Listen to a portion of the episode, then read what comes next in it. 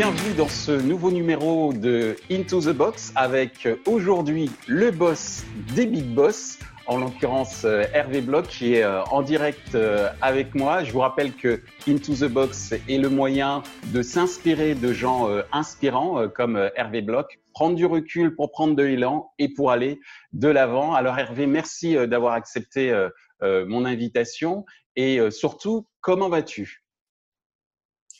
Merci Michel. Bah, écoute, je vais bien. Alors, euh, pour la petite information, euh, juste avant le confinement, moi, j'avais euh, tous les signes avant-coureurs du Covid. J'ai été hospitalisé, j'ai été testé. et alors, les tests, c'est, on dirait une piqûre qu'on t'enfonce dans le nez. Ça fait très, très mal. En plus, ils le font deux fois. Et, et finalement, j'ai été testé négatif, mais j'ai eu une énorme bronchite en dix jours. Donc, euh, tout le monde pense que finalement, j'étais un faux, euh, un faux négatif et que voilà, j'ai vraiment vécu euh, le confinement absolu. là, on est dans un bureau qui est, un, étage d'un duplex. Et donc, j'ai vécu dans ce bureau-là pendant dix jours et ma famille était en bas et, et ils n'osaient pas me voir parce que vraiment, j'étais confinés. Euh, pendant cette période, bah, moi j'ai 35 collaborateurs euh, sur lesquels on a dû organiser euh, donc le télétravail, le chômage partiel. Et ils vont tous bien d'un point de vue santé, ça va, ça se passe bien, également pour ta famille d'ailleurs? finalement, le seul qui a été touché directement, c'est moi. Et par contre, dans, dans parmi mes équipes, dans leur famille, bah, il y a des cas. Hein. Il y, a, y, a, des cas.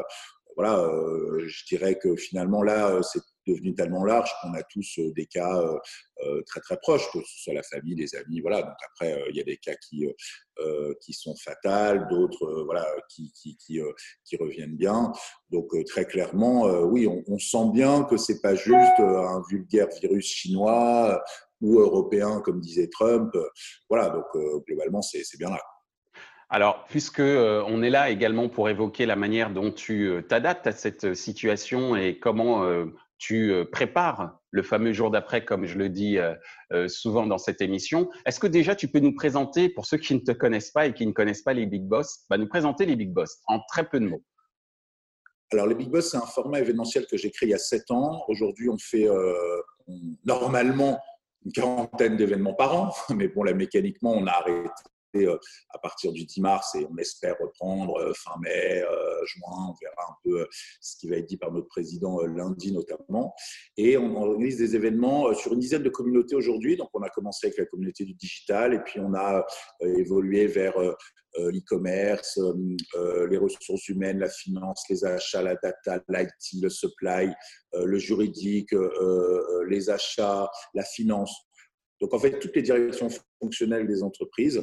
Et donc, on met en relation des prestataires critiques pour l'ensemble de ces fonctions et euh, donc des décideurs porteurs de projets. Donc, ce sont des événements très business, ce sont des événements euh, qui génèrent des leads pour euh, les prestataires, sponsors, et qui accélèrent le cycle de décision pour les big boss.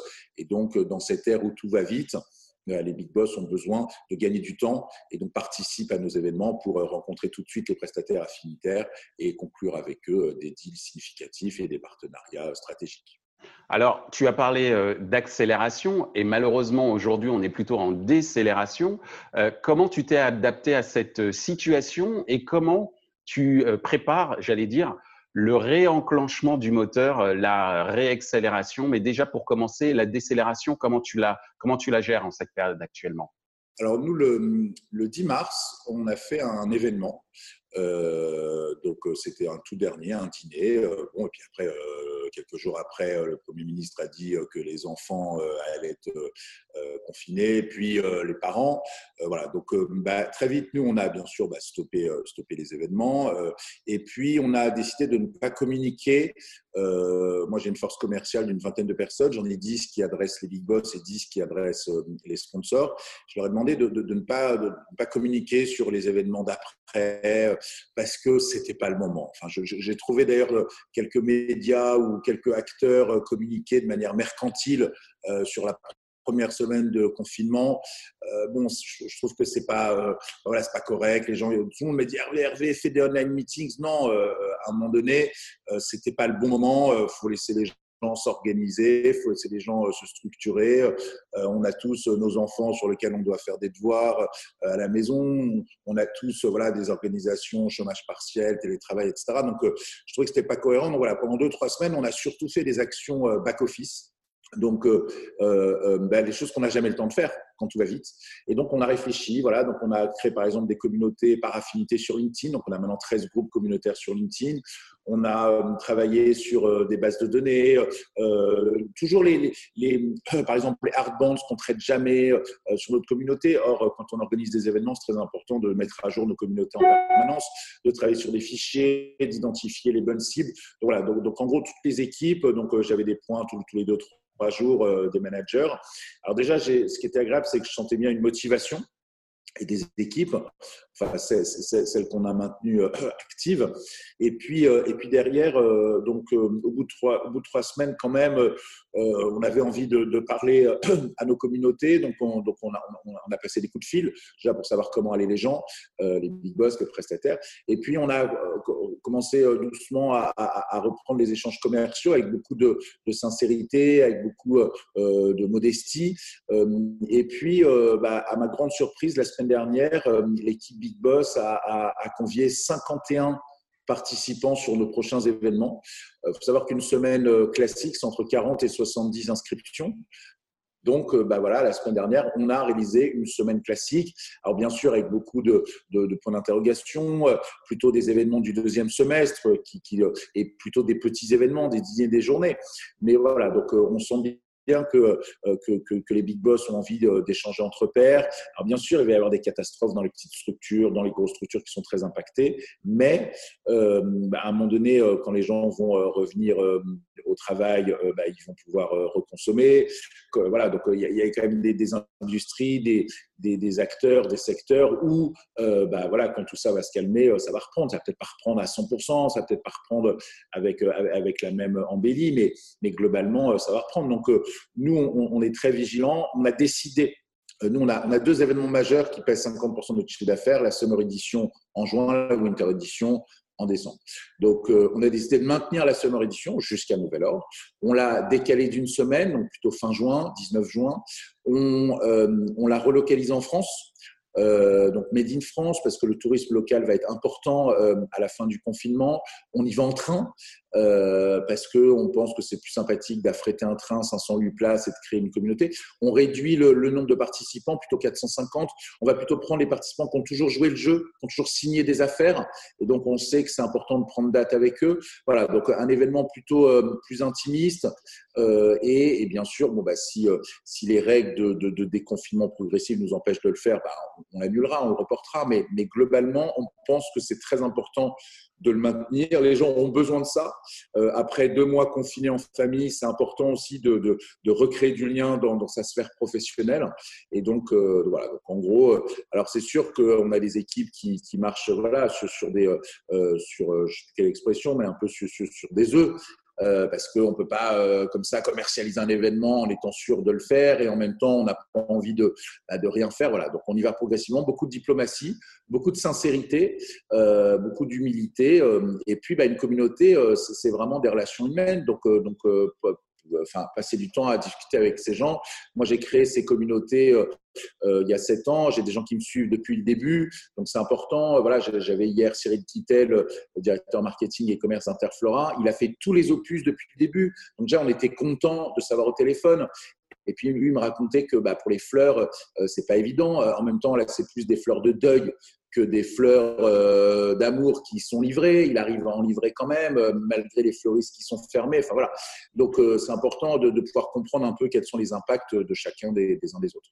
Donc, ce que je comprends, en tous les cas, c'est à la fois en termes d'organisation et de conseil, c'est le fait de pouvoir créer des communautés, de se recentrer également vers des opérations de back-office qu'on n'a pas forcément le temps de faire et qui finalement euh, génère euh, du business. Hein. Les chiffres que tu as cités euh, tout à l'heure par rapport à ton rythme de business le, démontrent. Hein.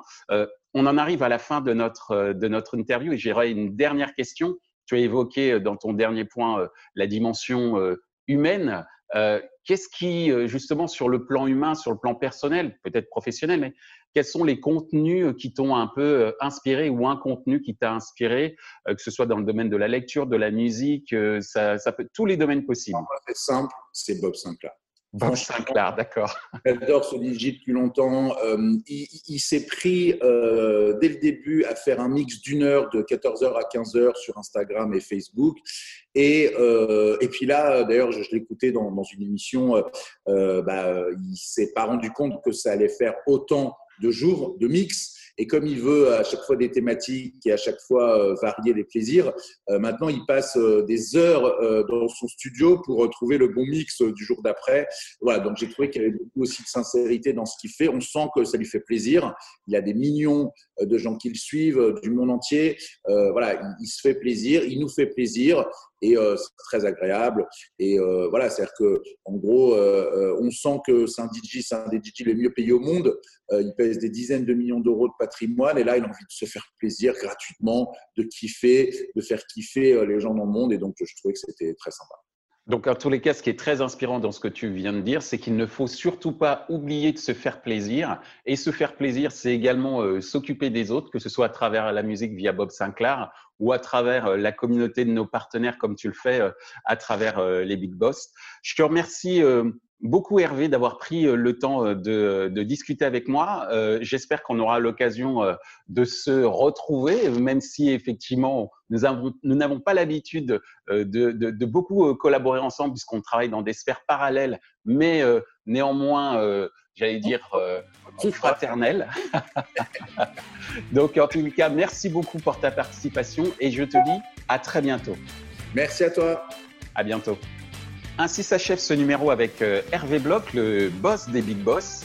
Euh, ce qu'il faut retenir, c'est le fait de profiter de ce moment de, confinement et de repli sur soi pour se replier également sur des tâches de type back-office qui, bien traitées, peuvent générer euh, du business. Et puis, surtout, ce qui est important, comme nous l'a dit également Hervé, c'est de se faire plaisir. Et si en plus, en se faisant plaisir, on fait plaisir aux autres, eh bien, euh, j'allais dire que euh, la mission euh, de bienveillance est accomplie. Je vous dis à très bientôt pour un nouveau numéro d'Into the Box.